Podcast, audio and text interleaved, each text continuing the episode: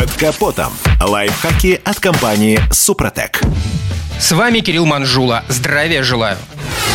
Все прекрасно знают, что на машины производители ставят как можно больше фильтров. Среди них различают масляные, топливные и, конечно же, воздушные, один из которых фильтрует воздух для двигателя, а другой для салона.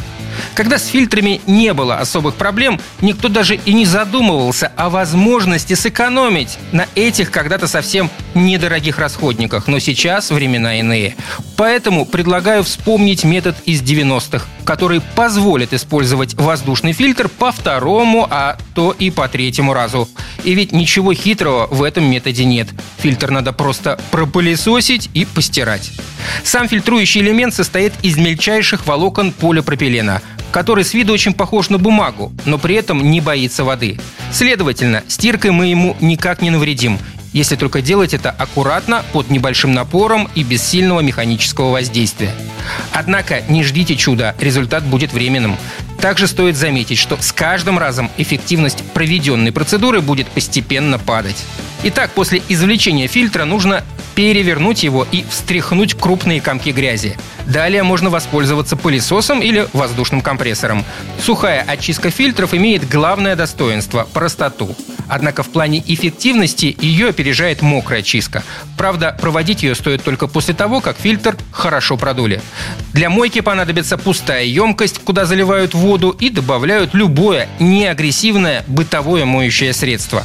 Вода не должна быть слишком горячей. В готовый раствор фильтр помещается минут на 30-40. После этого его тщательно ополаскивают в чистой воде. Да, и не надо пытаться ускорить процесс сушки. Естественным путем фильтр высохнет лучше и не деформируется.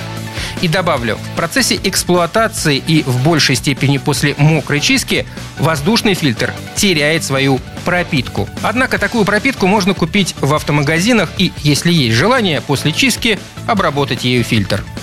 После всех вышеперечисленных процедур автовладелец получает хорошо очищенный фильтр. Между тем, он все равно будет работать хуже нового. К тому же, правильная чистка требует времени, и всегда существует риск испортить фильтр. На этом пока все. С вами был Кирилл Манжула. Слушайте рубрику «Под капотом» и программу «Мой автомобиль» в подкастах на нашем сайте и в мобильном приложении «Радио КП», а в эфире с понедельника по четверг в 7 утра.